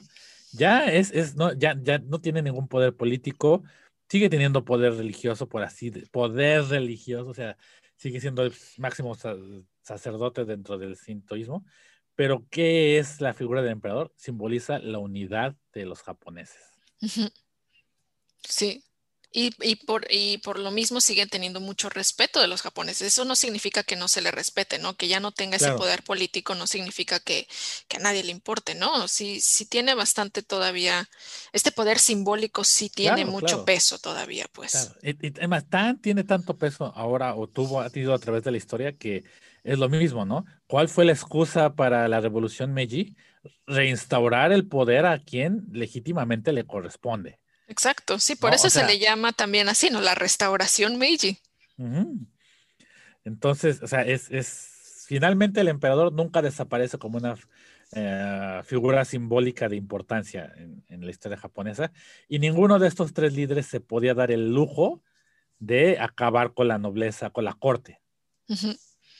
Sí, no, pero entonces lo que hicieron fue apropiarse de algunos símbolos de la corte como fue la, eh, ceremonia del té, y la hicieron suya. Y entonces podías encontrar en varios de estos castillos una sala, por lo menos una sala del té. Sí, exacto, porque era como decirnos, como tú mismo lo dijiste, nosotros somos la nueva nobleza ahora. A nosotros, o sea, o sea eh, si quieres que sea algo se pase, si quieres que haya un nuevo ley, por así decirlo, algo, tienes que hablar con un permiso, tienes que hablar conmigo, no con el no con lo, no, no a Kioto, tienes que ir a mi castillo. Y te voy a recibir con un tecito.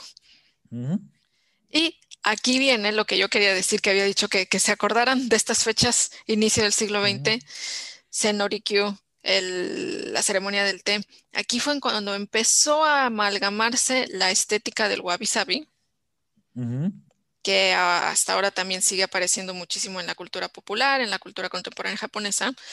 Y en 1906, me parece, salió el libro de Okakura Kakuzo o Okakura Tenshin que se llama El libro del té, que es un libro que fue escrito en inglés, pensado principalmente para un, obviamente, un eh, público extranjero, donde se habla acerca de lo grande, lo noble, lo increíble de la cultura japonesa a través de la cultura del té. Y Okakura Kakuzo retoma mucho a la figura de Sen Norikyu, su vida, su, su gloria y su muerte, porque al final, pues sí, muy amiguito y muy uh, con Hideyoshi, pero al final estaba tan cerca de él y tan metido en la política que tuvo ahí algunos llegues con Hideyoshi y le dijo, ¿sabes qué, mi hermano? Te me sepuqueas y así se tuvo que morir por seppuku. Y Okakura Kakuzo dice que otra vez, ¿no? Súper romantizando lo que ocurrió. El último día Senorikyu sirvió una ceremonia del té para no sé quién y él, después de hacer el té, se metió la espada y sonriendo se murió. O sea, como que quiso decir que la ceremonia del té era una ceremonia de la vida y de la muerte, súper romantizando todo lo que ocurrió una vez más porque era este periodo en el que tú decías que pues era la creación del, Estado-Nación, creación de identidades, con qué nos vamos a identificar. Y Okakura Kakuzo dijo, por aquí va con la historia del té, con la tradición del té, la onda este, política, mística, budista, del zen, y impactó muchísimo. Sí. sí, sí, exacto. y, y vamos, ¿no? O sea, sí tiene su origen dentro de este periodo, pero la forma en cómo se ve ahora todo, pues viene de una construcción del siglo XX, ¿no? Y pero fíjate que una, una parte que creo que retoma esta onda de, de, la romantización, por ejemplo, de cosas como el seppuku, ¿no? ¿Qué tan una forma de morir era que no era tanto como me muero por honor, sino también a veces era porque, bueno, te me vas a sepuquear, ¿eh? Sí. yo te ordeno que te sepuques porque ya me tienes hasta el lado, ¿no? Entonces no era tanto como que, ay, lo voy a hacer por el honor de mi jefe o por el honor de mi señor, sino pues ya no me queda, es esto, me matan, o sea, no tengo otra opción, ¿no? Eh, y entonces, pues, insisto, sí había tal vez quienes lo hacían por honor, había quienes lo hacían como protesta, pero tampoco era como un acto muy raro, que muy, o sea, pues era otra forma de matar gente. Sí, era otra, otro tipo de sentencia de muerte. Sí, sí, sí, sí, sí, sí. Sí, sí, sí, sí, pero bueno, yo creo que es muy interesante todo lo que ocurrió en este tiempo del Asuchi Momoyama dentro del Sengoku, porque por todo esto ocurrieron cosas que en sí mismas culturalmente es súper interesante ver cómo fue cambiando conforme fue cambiando el poder, que cambió muchas veces, pero que a su vez sigue teniendo un impacto contemporáneo y que se le sigue reinterpretando hoy en día. O sea, y de hecho creo que Sen Norikyu sale en un anime o en un juego sobre el periodo Sengoku, no estoy segura.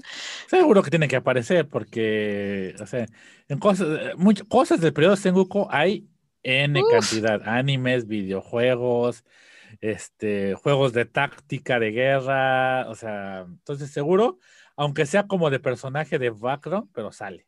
Sí, sí, sí, por ahí algo leí mientras estaba investigando para, para este episodio, vi que alguien lo mencionó, creo que era eso, creo que era un videojuego. Por favor, si alguien lo conoce, ahí escríbalo y me encantaría ver una imagen. Del Q. A ver, pues vamos a ver, internet todo lo puede. A ver. A ver, Q. Sen no, Q. A ver, yo voy a buscar anime. Creo que ya lo encontré. Ay, mira, sí, creo que ya lo encontré. Y lo pusieron muy guapetón, ¿eh? Ay, vámonos, oye. Oye, está muy guapetón, ¿eh? A ver, échatelo. Mira, ahí te va, mira, ahí te va.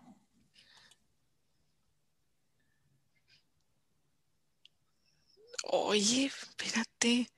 Está en el Sengoku Basara.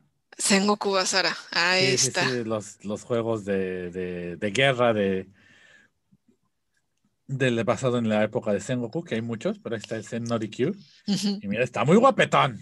Sí, rubio, ojos azules, como seguramente él era así. Sí, seguro, seguro. Con ese pelito, mira, así tan bonito. Pectorales. O sea, sí trae mucha ropa, pero, pero ahí claramente. Está mamado, está mamado Lores.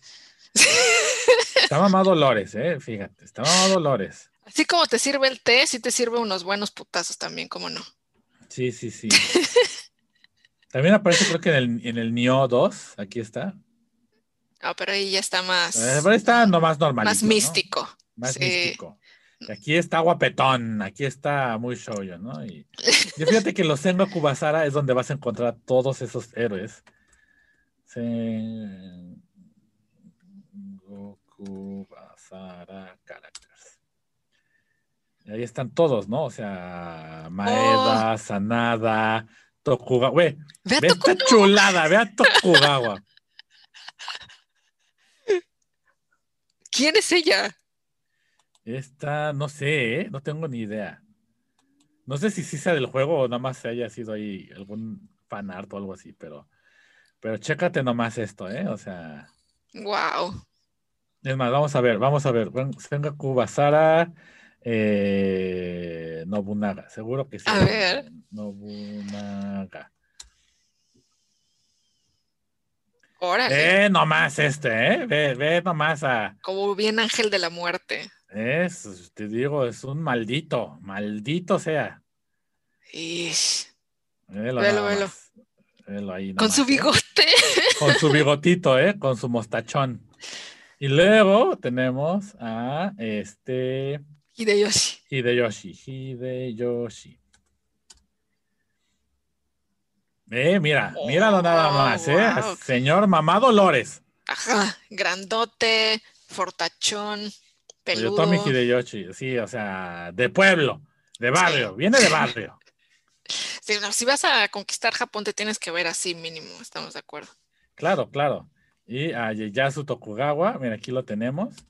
Que ese más bien yo lo veo como ponquetón, ¿no? Sí, está chavo, está chavo. Está chavo, Él está tiene chavo. TikTok. Él tiene Sí, TikTok. tiene el TikTok, ándale. Mira, y aquí hasta con su emblema de, de su casa. O sea, para que vean, ¿no? Está haciendo ahí su bailecito. Mira, en esa pose que tiene ahí, está haciendo su bailecito. Está bailando Dynamite. Sí, exacto. Ándale, exacto. O sea, Si a él le gusta el K-pop, tiene TikTok, trae su. Está enseñando ¿estará también sus apps. Date? Seguro yo. A ver, sí, claro que sí, tiene que estar. Velo, velo, velo. Uf, uf, uf, papi. De, derrita Ah. mi conquista, Masamune. Ya, salió el novio, ya salió tu Ya novio. salió mi novio, fíjate. Híjole, es que, ¿cómo no? Velo. El dragón de un ojo. Tiene un ojo nada más. Tres ajá. espadas, fíjate nada más, ¿eh? Mira, para que veas, es todo un ídolo de las masas. Eh, y fíjate aquí a todos juntitos, ¿eh? O sea, ¿Quién es eh, Mitsunari Ishida? Ese no lo hemos visto. ah, Mitsunari Ishida, a ver, vamos a verlo. ¿Quién de cuáles es? Mitsunari Ishida. Uf, este está otro caritón, ¿eh? Otro papito. Es como, como malo, misterioso, ¿no? Sí, como, sí, sí, sí. O sea, porque Nobunaga es malo, malvado, así. ah, y este es como, como guapetón, malo, místico, así. Emo, emo, diría. es el emo, malvado, ajá. emo malvado. Sí, el que no, el que no le va a nadie, el que está solo, Sí. lone wolf. ¿Has jugado este juego? Creo que en eh, nunca lo, o sea, no, no, no te he comprado nunca uno, pero estoy seguro que lo llegué a jugar en algún, este, eh, en algún Tokyo Game Show y Mm, pues nada más es así de ir, literal, de avanzar y ta, ta, ta, ta, y estar matando monos así a lo tarugo, ¿no? O sea, no tiene mucha ciencia, pero Como seguramente fue también en su tiempo. sí, como también sobre su tiempo, ¿no? No, no, no hay, no hay, no hay, no hay mucha diferencia, pero ahí está el Sengoku Basara. Pues mira, para que vean, si quieren ver más en versión anime, Sí, ahí vean el Sengoku Basara. creo que yo vi el anime, pero no lo vi completo. Creo que también es un poco largo y pues, sí me estaba gustando. Pues están caritones, ¿no? Sí, pues es que velos. Ve, ve, ahí está el Hideyoshi. Ahí está el Hideyoshi, ahí están todos, ahí están todos. Ish. Muy Ikemen. ¿no? Todos, Sí, muy Ikemen. claro, obviamente. Así que pues bueno, sí, Netflix muy bonito y todo, pero la verdad, Sengoku Basara lo hizo primero. Exacto, lo hizo más coqueto, lo hizo muy Sí. coqueto. Sí, sí, ese, ese Date Masamune, Uf, eh, uf, Masamune, date, mira. Para paladares Bebé. selectos. bebé. Y, y a Ieyasu yo sí le doy follow en su TikTok. Sí, se ve que es cagadito, ¿no? Que te Ajá. cae bien, que Sí, tiene sí, sí. onda. Sí, me- medio inalcanzable, pero chido. exacto, ándale, exacto. Y pues ya, ese, ese era mi, mi aporte. al- No, pues muy bien, muy bien. No, pues es que finalmente, como habíamos dicho, ¿no? Es un buen documental. Ya Sí. para cerrar esto, es un buen documental. Te pone los datos tal y como son, ¿no? Eh, más allá de romanticismos, más allá de pensar en que, eh, ay, es que como nada más sacan que el seppuku lo hacían así como echarse a, este, como irse a bañar. Pues es que pues, era una forma más de matar, finalmente, ¿no? Entonces, eh, eh, te muestra las batallas, en algunos detalles que faltan explicar, pero en general, como documental, es bueno. ¿Cuánto le das en la escala? ¿Cuántas cebollitas le das en la escala de Tamanegi Gakuen del 0 al 5? Yo le doy unas. Sí, le doy sus cuatro cebollitas. Sí. Sí, sí. Le faltó, le faltó llegar a esa última cebollita porque me hubiera gustado un episodio más de Tokugawa. Porque fueron. Es que siento que falta mucho, que no explicaron cómo es que Tokugawa consolidó su poder bien. Ajá, porque fue. Sí, exacto. Fue muy rápido. Fue muy rápido, fueron dos episodios para Nobunaga, dos episodios, dos o casi tres, creo que fueron tres para Hideyoshi y uno para Tokugawa. algo- Tokugawa. El caso es que solo fue uno para Tokugawa y fue como de ya, Y ya, y, la mitad de lo de Tokugawa fue, las, fue Sekigahara. Ajá. O sea, siento que les faltó mucho cómo es que redistribuyó, el, porque además eso, eso, ya me acordé de lo que quería mencionar, que no explican bien cómo redistribuye el poder de este Tokugawa y cómo se empieza a planear dentro de ese momento el nuevo sistema para qué se va a hacer con los, con los, este, con los daimios para evitar que se estén peleando, ¿no? O sea, que se prohíbe tomar tierras de otro daimio, que solo el shogun puede reasignar tierras, que se reasignan tierras y a todos los que no les caía bien Tokugawa los mandó lejísimos. y a todos sus cuates cerca, ¿no? Que retomó posiciones que eran y se las otorgó a sus generales más queridos para que fueran como, como posiciones, casas Tokugawa, que no eran realmente descendientes de Tokugawa, pero tomaban ese nombre de familia para que hubiera como bases militares de repente en todo Japón, que se estableció como un sistema de semisecuestro, en el que los daimios tenían que tener una casa en Edo y una casa en su territorio. Sí, es cierto. Y entonces, ¿eso qué hace? Que tengas que dividir tus recursos para mantener dos casas y no tenga suficiente lana para armar un ejército. Sí. Son, pequeños detalles que yo creo que le faltó y que muestran un poco de también por qué Tokugawa es tan importante, ¿no? Porque si bien Nobunaga y Nobunaga empezó el movimiento y Hideyoshi centralizó todo el poder, fue, alguien conquistó Japón, por así decirlo. No, eh, Tokugawa fue el que centralizó el poder, fue el que pudo consolidar todo, ¿no? Entonces, sí le faltó explicar todos esos detalles de por qué, pues, finalmente los, el shogunato de Tokugawa duró dos siglos y medio. Sí. Sí, sí, me, le faltó, le faltó más de Tokugawa, me hubiera gustado verlo más este, bailando Dynamite. Y sí. pues sí, en general yo creo que por eso le faltó, le faltó esa cebollita. ¿Tú? Yo también le doy cuatro cebollitas. Estaba entre tres y media y cuatro, pero cuatro está bien. Es que, te voy a ser sincero, le daría tres y media, pero sería mala, porque sería por mi propio hype que yo me creé. Ya. Siendo justos, sí, es un cuatro. Pero Netflix y su publicidad diciendo que es como el Game of Thrones de la vida real, o sea, no. Mm, ¿Se podría hacer una serie así? Claro que sí. Es más, Netflix no, no lo promociones, hazlo, o sea, hazlo y sería una super serie. Uf, sí. Sería una super serie, o sea, si te avientas 20 temporadas de eso como Game of Thrones. Claro. Fácil. Y en hechos históricos reales, o sea, ni siquiera tienes que inventar la trama. Solamente échate el Cambridge History of Japan. Sí, ya de ahí salen, salen todos los personajes y igual 20 mil personajes y intrigas y tramas y tu, boda roja también vas a tener, todo, todo, todo, o sea, sin pedos lo encuentras.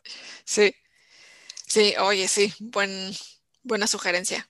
Ojalá Netflix nos escuche, seguramente nos escucha. No nos escucha, pero pues quién sabe, quién sabe, uno nunca sabe. Nunca sabe quién está escuchando. ¿Quién sabe? ¿Qué tal si en una de esas nos volvemos famosillos? Uh. Y por ahí algún alguien nos escucha, uno nunca sabe, uno nunca, nunca sabe. sabe. Pues en una de esas, chicle y pega. Una de esas, igual, yo, mira, uno nunca sabe. Que nos llamen de consultores. Oye, sí, mira. Yo le entro, miren. ¿eh? Yo solo voy poniendo, plantando la semilla. Si alguien que nos escucha conoce a alguien que trabaja en Netflix, yo solo estoy plantando la semilla, mira. Ganas hay. Ideas también hay. tenemos. Claro que sí. Pues bueno, eh, ¿Algo más que nos quieras decir antes de cerrar este episodio tan bonito del Instituto Cebollita? Sí, anuncio importante. Ay, sí, sí, ya se me estaba olvidando. Qué bueno que te acordaste. Sí, anuncio importante. El siguiente episodio es el episodio número 10. ¡Chan, chan! Y vamos a hacer un live. En vivo, en vivo. Aún no tenemos la hora definida, pero pues estamos pensándolo ahí que probablemente sería fin de semana, ¿no? En la nochecita de aquí, para que ustedes también lo puedan escuchar. Será nuestra noche de aquí, pero sería su día de allá. Entonces, para que ustedes también estén atentos y lo puedan escuchar, chequen nuestras redes sociales para que vean el anuncio, pero va a estar chido. Me, hagan sus preguntas, porque vayan pensando sus preguntas, porque vamos a tener ya medio pensamos que al menos un ratito vamos a hacer un QA. Entonces, al menos vamos a responder preguntas. Este. Eh, obviamente nos damos el derecho de decidir que cuáles vamos a contestar y cuáles no. Sí, sí, sí. sí, ¿eh? o sea, no vayan ahí luego a preguntar cosas muy personales, ¿eh? Porque, también, también nos, ponen, nos ponen en jaque y Sí, exacto. No, nosotros vamos a escoger qué se conteste y qué no, pero piden sus preguntas. Si tienen alguna duda de los episodios anteriores, también échenlos. Y este, y pues nada, comenten este, y estén listos porque se viene el episodio 10 y un bien bonito. Va a estar bien chulo, qué bonito. Sí, sí, ahí los vamos a esperar, por favor. Muchas preguntas, em, muchas sugerencias también de qué les gustaría ver ¿Qué les gustaría que agregáramos, que quitáramos? algún tema que les gustaría que habláramos también podría ser. Sí, también. Eso es importante. Y pues también muchas gracias por estarnos escuchando en estos episodios de Tamanegi Gakuen que vamos a llegar al 10. ¡Uh! sí, qué emoción. Muchas, muchas gracias. Siempre también vemos que algunos nos, nos comentan en todos los videos. Muchas gracias. Está muy bien a todos los que nos comentan en todos los videos. Muchas gracias, de verdad. Sí. Los amamos mucho, los queremos. Y eh, ya tienen punto extra por, por, escucharnos y por dejar su comentario en todos los videos. Punto extra en el semestre, además, no nada más en el examen. No, sí, no, en el examen, en el semestre, ¿eh? para que vean. ¿eh?